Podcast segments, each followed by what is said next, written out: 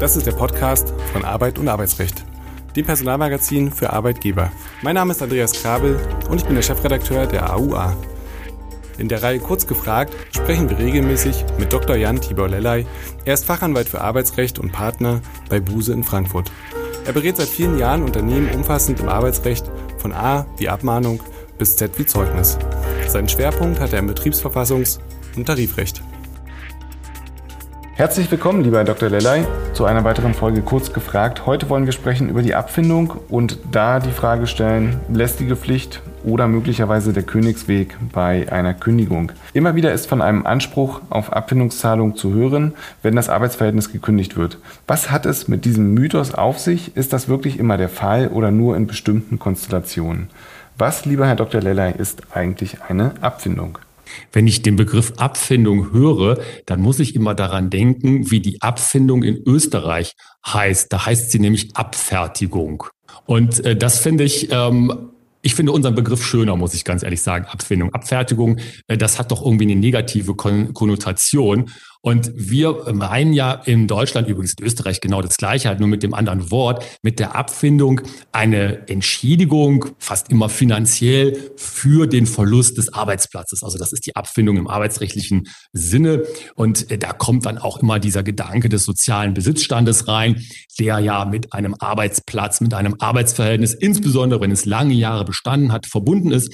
Und diese Abfindung, die ist dann also dieses, diese Kompensation, wobei man eben sagen muss, das Bundesarbeitsgericht ja auch schon seit vielen, vielen Jahren sagt, äh, etwas klein wenig anders und sagt, naja, also wir glauben nicht, dass es so sehr die Kompensation ist für den Verlust des Arbeitsplatzes, sondern es ist eher das, was ermöglichen soll, das Überbrücken in das neue Arbeitsverhältnis. Also sozusagen eine Überbrückungsbeihilfe, untechnisch gesprochen.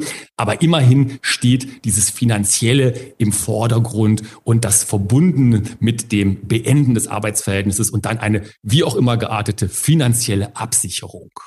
Und so ein bisschen, was ist ja auch dran an dem vermeintlichen Anspruch? In welchen Fällen besteht denn eigentlich eine Pflicht für den Arbeitgeber zur Zahlung einer Abfindung? Die Pflicht besteht in viel weniger Fällen, als manche glauben.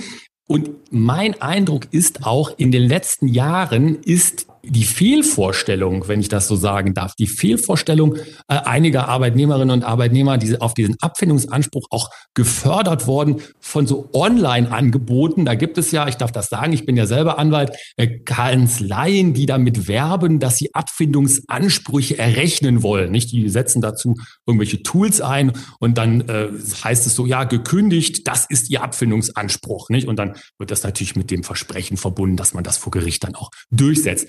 Aber das ist eben nicht die äh, rechtliche Realität, denn rechtlich ist es einfach mal so gesehen, dass es ja keinen Abfindungsanspruch gibt unter dem Kündigungsschutzgesetz, außer bei Auflösungsanträgen, Spezialfall, sondern das Kündigungsschutzgesetz sagt ja, ich will den Arbeitsplatz erhalten und keine Abfindung zahlen, außer in Auflösungsanträgen.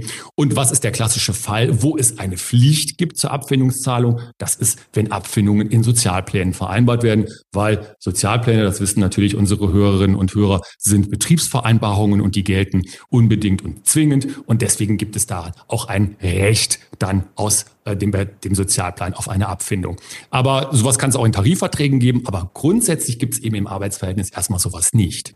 Wann sollte denn darüber hinaus eine Abfindung ähm, in Betracht gezogen werden und ähm, wann sollte der Arbeitgeber vielleicht darüber nachdenken, dass das Ganze eine sinnvolle Geschichte sein kann? Ich möchte mich mal äh, heute zu einer kleinen Polemik hinreißen lassen und sagen, der Arbeitsplatzerhalt ist die Lebenslüge des deutschen Kündigungsschutzrechts. Äh, weil, und das äh, können Sie an jedem Kommentar zum Kündigungsschutzrecht äh, nachlesen, zum Kündigungsschutzgesetz nachlesen, der Arbeitsplatz soll erhalten werden, vor rechtswidrigen Kündigungen soll geschützt werden.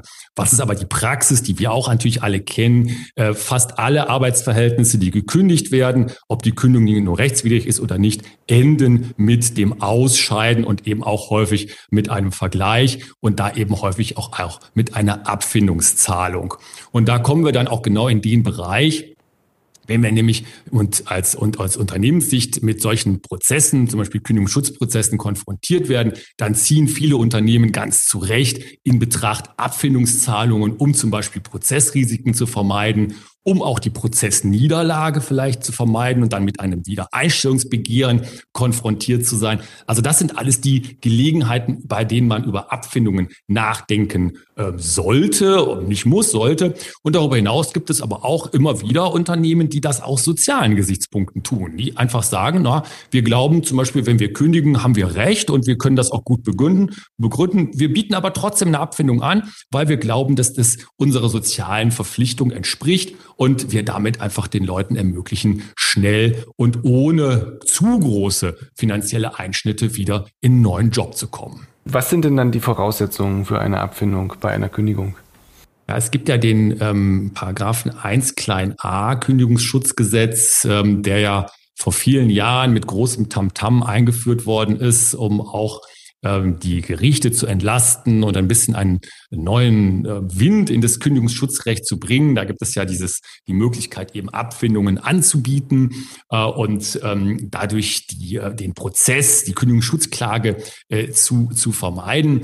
Das ist an ganz bestimmte Formalien geknüpft. Die sind auch in diesem Paragraphen 1 klein a Kündigungsschutzgesetz beschrieben. Das muss nämlich in der Kündigung angeboten werden. Und dann ist es auch ähm, mit einer bestimmten ähm, Formular, also mit einer bestimmten Formel verbunden, wie die Abfindung berechnet wird. Ähm, und ähm, letztendlich äh, geht es immer darum, äh, dass man sagt, die Abfindung, die ist äh, die, ähm, der Ausgleich für den Verlust des Arbeitsplatzes. Und ähm, man kann, und das sagt die Rechtsprechung ja auch, äh, die ähm, Möglichkeit, gegen Kündigungen vorzugehen, den Leuten nicht durch Abfindungszahlungen äh, abkaufen, im Vorhinein zumindestens. Das heißt, diese Abfindungsangebote, wenn die kommen, müssen die entweder mit der Kündigung zusammenkommen oder danach. Oder man geht halt einen ganz anderen Weg über den Aufhebungsvertrag, bietet da eine Abfindung an. Aber das ist ja eine andere Konstellation als die Kündigung. Und jetzt bin ich gespannt auf die Antwort. Ähm, Sie sind der Anwalt, aber Sie gehören zu den Seriösen Ihrer Zunft. Wie werden die Abfindungen berechnet und ist die Höhe irgendwie vorgeschrieben? Äh, woran orientiert man sich da als Arbeitgeber? Da gibt es eben auch einen Mythos, der da so durch die äh, Köpfe wabbert, äh, dass man nämlich sagt, da gibt es diese berühmten 0,5 Bruttomonatsgehälter pro Jahr der Betriebszugehörigkeit. Ähm, die Abfindung in der Höhe ist vor äh, geschrieben, in Anführungszeichen vorgeschrieben in Paragraph 1 klein a Kündigungsschutzgesetz als ein Anhaltspunkt, um sowas zu berechnen. Es gibt darüber hinaus eben keine gesetzliche Vorgabe, um Abfindungen zu berechnen. Allerdings, das muss man eben auch realisieren und das wissen natürlich auch viele äh, Menschen, die sich mit Arbeitsrecht befassen. Die Gerichte gehen von dieser berühmten Faustformel 0,5 Bruttomonatsentgelt pro Jahr der Betriebszugehörigkeit eben oft aus und äh, werden das dann nach unten oder oben korrigieren, nicht? je nach den Prozessaussichten. Also wenn die Aussichten für das Unternehmen gut sind, dann geht man eben runter von den 0,5, zum Beispiel auf 0,2 oder noch weniger. Und wenn die Prozessaussichten schlecht sind, dann geht das Ganze in die Höhe, in 0,75 oder 1,0 oder noch mehr. Und ähm, das ist gleichzeitig auch zu Recht die Orientierung für viele Unternehmen, für viele äh, Arbeitgeberinnen, die nämlich genau daran äh, sich ähm, entlanghangeln, dass sie nämlich sagen, wie sind denn unsere Möglichkeiten vor Gericht? Und wenn wir mal ausgehen von diesem 0,5, der ja keine Pflicht ist, aber immerhin gibt's ja den 1a Kündigungsschutzgesetz, wo es drin steht. Da kann man also dann das als Startpunkt nehmen und dann geht man nach oben oder unten und kommt dann an einem Abfindungsangebot raus. Und da gibt eben die Erfahrung das hier, dass man damit ähm, häufig bei Gericht auch gar nicht so schlecht liegt, weil, wie gesagt, die Gerichte auch gerne diese Faustformel anwenden. Und das verleitet dann natürlich einige Kollegen, das als Grundlage zu nehmen für sogenannte Abfindungsrechner. Ähm, kann denn die Vereinbarung zur Abfindung angefochten werden? Ja, natürlich wahrscheinlich schon. Aber was sind denn die Fälle dafür? Ja, die ähm, Abfindungsvereinbarung, wenn man das mal so sagt, dann ist es ja der Aufhebungsvertrag. Das ist ja häufig die Konstellation. Dann wird da die Willenserklärung zu dem Abschluss des Aufhebungsvertrags angefochten. Und äh, damit würde man dann ja auch, wenn die Anfechtung durchgreift, auch die Abfindung oder die Pflicht zur Abfindungszahlung, so würde man es ja aus Unternehmenssicht immer sehen, würde man damit eben zu Fall bringen und dann müsste man eben nichts mehr zahlen. Äh, das sind allerdings ähm, Konstellationen, die sind sehr, sehr selten. Äh, da ist so der berühmte ähm, AG, AT-BGB-Fall, der dann da immer wieder kommt mit dem Irrtum oder der Drohung und, und dergleichen. Ähm, da muss man ganz ehrlich sagen, das sind Fälle, die sind in der Praxis äh, sehr, sehr selten ähm, zu sehen, ähm, weil die Konstellationen einfach auch zu, ähm, ja, ich will mal nicht sagen standardisiert, aber doch zu ähnlich sind. Gerade auch bei den Aufhebungsverträgen. Das sind ja ähm, eben äh, Konstellationen, wo entweder mit Form, äh, Form, Formularen gearbeitet wird oder eben doch in einem sehr transparenten Prozess gearbeitet wird, dass man da so sagen kann, sowas anzufechten, einen Aufhebungsvertrag anzufechten mit Erfolg, ja, rechtlich ist das möglich, ist es auch denkbar. Was ist in der Praxis? Es kommt sehr, sehr selten vor. Wie holt sich denn jetzt der Arbeitgeber eine als viel zu hoch empfundene Abfindung oder im Anfechtungsfall möglicherweise das Geld zurück? Hierzu hat das Landesarbeitsgericht Hamm ein Urteil gesprochen, das ist vom 15.02.2022. Was ist dort passiert? Ja, das war ein ähm, klassischer Compliance-Fall, könnte man, glaube ich, sagen.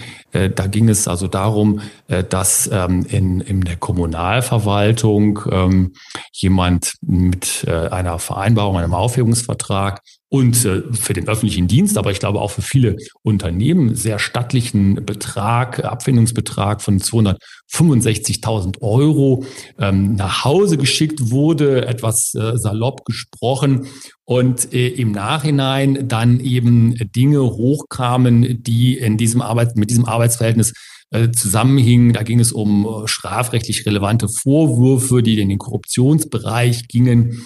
Und ähm, da versuchte dann jetzt die äh, Stadt die diese Abfindung per Aufhebungsvertrag eben zugesagt hatte, das im Nachhinein zurückzufordern.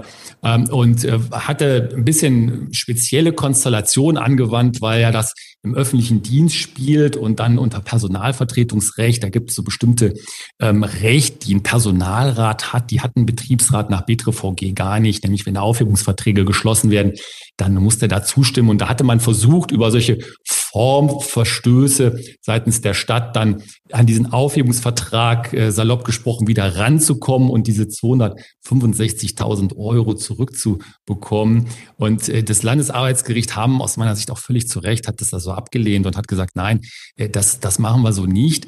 Ähm, du musst dich an dem Vertrag eben festhalten lassen. Und diese ganzen Dinge, die da im Nachhinein ähm, eine Rolle spielen, wenn, können die überhaupt nur relevant werden, wenn wir hier tatsächlich solche Irrtums- oder Drohungskonstellationen haben, nicht also Anfechtung des Aufhebungsvertrags. Das war hier aber alles nicht einschlägig. Und was ist die Quintessenz über den öffentlichen Dienst hinaus?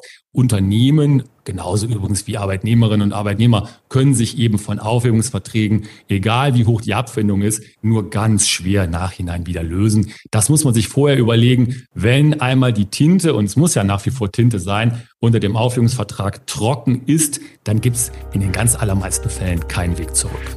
Vielen Dank, lieber Herr Dr. Liller. Ich hoffe, wir konnten mit einigen Mythen aufräumen in dieser Folge und wir sagen Tschüss, bis zum nächsten Mal. Dankeschön, Tschüss.